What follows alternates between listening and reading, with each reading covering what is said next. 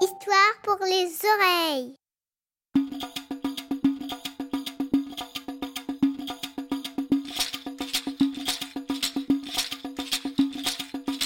Il y a de cela bien longtemps, alors que le zèbre était encore blanc comme neige, une terrible sécheresse se produisit.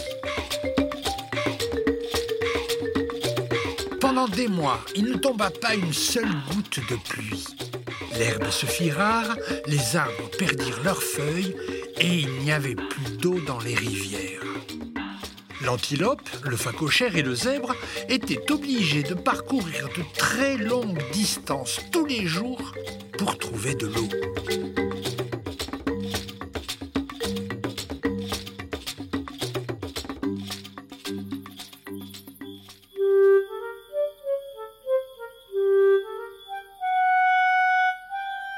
Un matin, tandis que l'antilope arrivait à l'unique point d'eau, elle entendit une voix furieuse lui crier Va-t'en Oust Fiche le camp où je fais un massacre Ce point d'eau m'appartient L'antilope écarquilla les yeux. Un vieux babouin était assis sur un rocher près du point d'eau. Il faisait griller des bananes sur un feu de camp.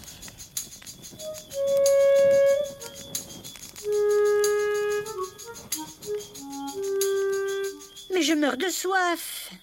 Ma langue est dure comme du bois. Où puis-je trouver de l'eau? Ce n'est pas mon problème. Va-t'en où je fais un massacre. Ce point d'eau m'appartient. L'antilope aperçut les grosses dents du babouin et eut très peur. Elle tourna les sabots et partit au grand galop.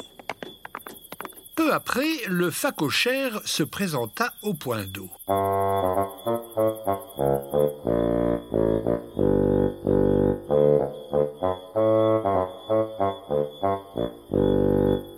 Pas le temps de baisser la tête pour boire une gorgée d'eau, une voix furieuse se fit entendre.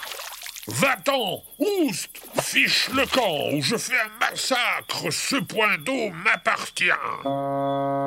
Surpris, le phacochère se retourna et découvrit le babouin assis sur le rocher en train de griller ses bananes.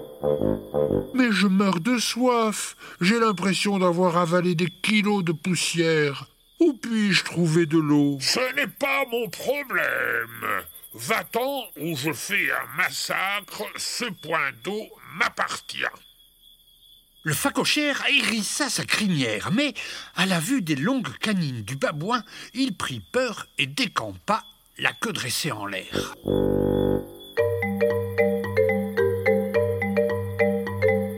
Le zèbre se présenta à son tour au point d'eau.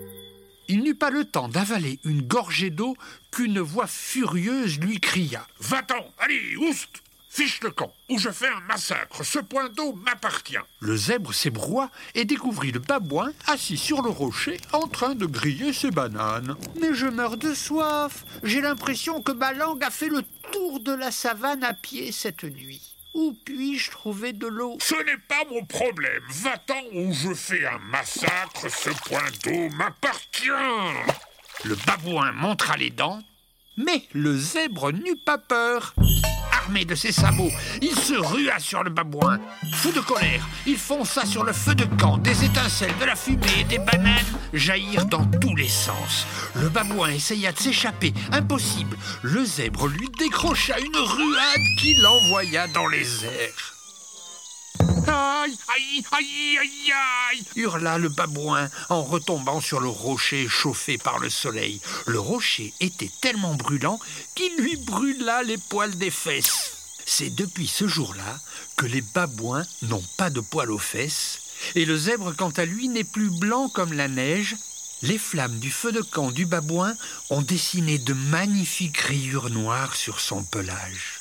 Depuis ce jour-là, tous les animaux purent enfin venir se désaltérer au point d'eau en toute sécurité. Et chaque matin, en arrivant devant la mare, l'antilope, le phacochère et le zèbre chantent ensemble. Venez-vous rafraîchir le gosier si vous avez une seconde. Ce point d'eau appartient désormais à tout le monde.